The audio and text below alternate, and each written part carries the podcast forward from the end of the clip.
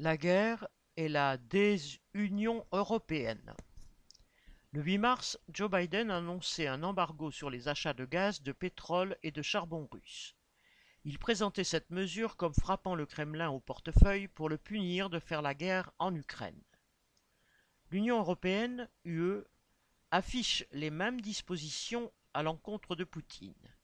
Mais deux mois plus tard, alors qu'elle s'apprête à adopter un sixième train de sanctions contre la Russie, elle peine à s'entendre sur la façon de les concrétiser.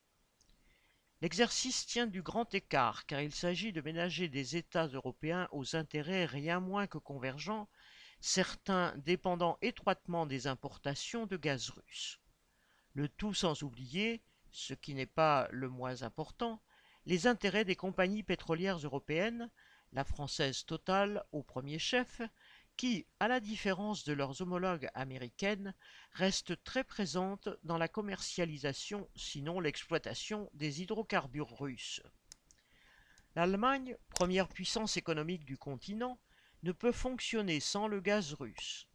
Fin avril, la Confédération des employeurs BDA avait déclaré citation embargo rapide sur le gaz fin de citation compromettrait la production et conduirait à des destructions d'emplois entre guillemets. Robert Habeck, le vice-chancelier allemand, avait enfoncé le clou en affirmant que cela, citation, mettrait en danger la paix sociale. Par pudeur, sans doute, ni les uns ni les autres n'évoquaient ce qui motive leur refus, le souci de ménager les affaires de leurs capitalistes. Le problème se pose à peu près dans les mêmes termes aux Pays-Bas et dans le nord industriel de l'Italie.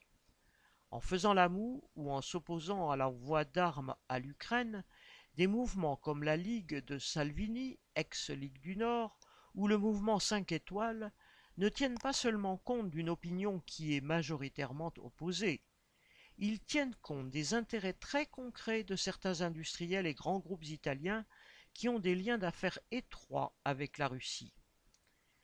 De la même façon, la France et l'Allemagne, ainsi que les Pays-Bas notamment, ont adopté des politiques sensiblement différentes en matière de soutien militaire à l'Ukraine.